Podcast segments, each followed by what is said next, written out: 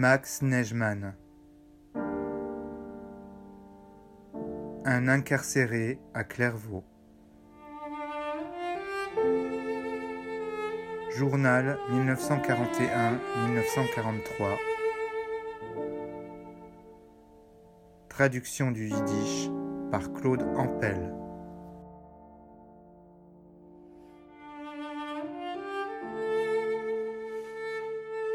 Dimanche 18 janvier 1942. Jeudi, le père de Stopper était ici. Pour ma part, j'ai reçu de la maison du papier à lettres, timbres, cartes, des lunettes et quatre paquets de tabac. Les livres, je ne les ai pas reçus. Sûrement, ils seront dans le prochain colis.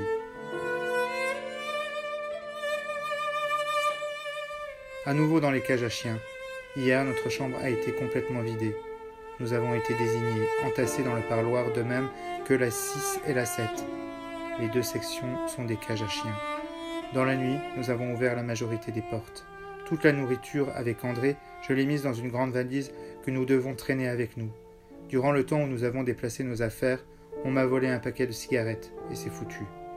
Une pierre dans l'eau, perdue sans espoir.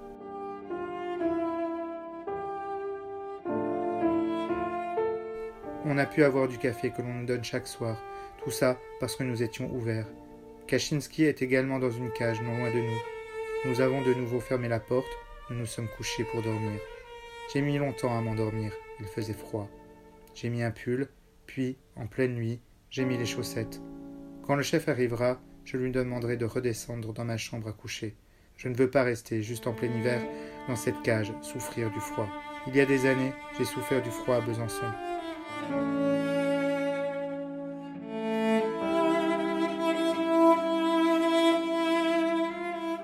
Nous étions bien dans la troisième section. C'était une chambre bien chauffée et entre nous régnait une bonne atmosphère qui nous faisait oublier les souffrances de la captivité.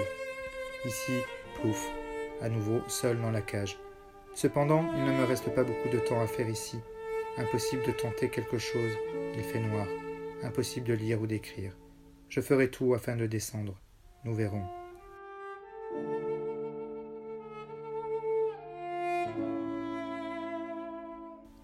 Lundi 19 janvier 1942. Ce matin, je me suis tout de suite inscrit pour parler au surveillant-chef.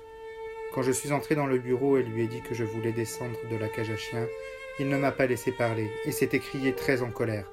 Non, non. Quand il s'est calmé, je lui ai dit que j'étais malade et que je ne peux pas y rester et que je dois descendre dans une chambre. Bien, je vais vous envoyer chez le médecin. Il va décider si vous ne pouvez pas rester dans la sixième. Je suis malade et le médecin m'avait prescrit un régime. Je suis sorti sans certitude qu'on va me changer de chambre.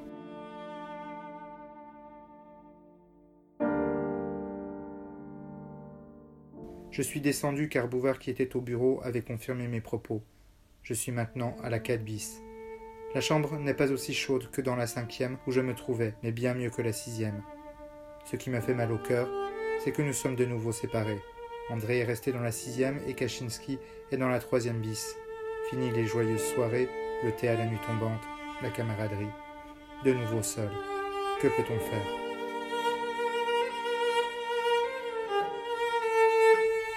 On ne nous traite pas comme des hommes, mais comme des objets.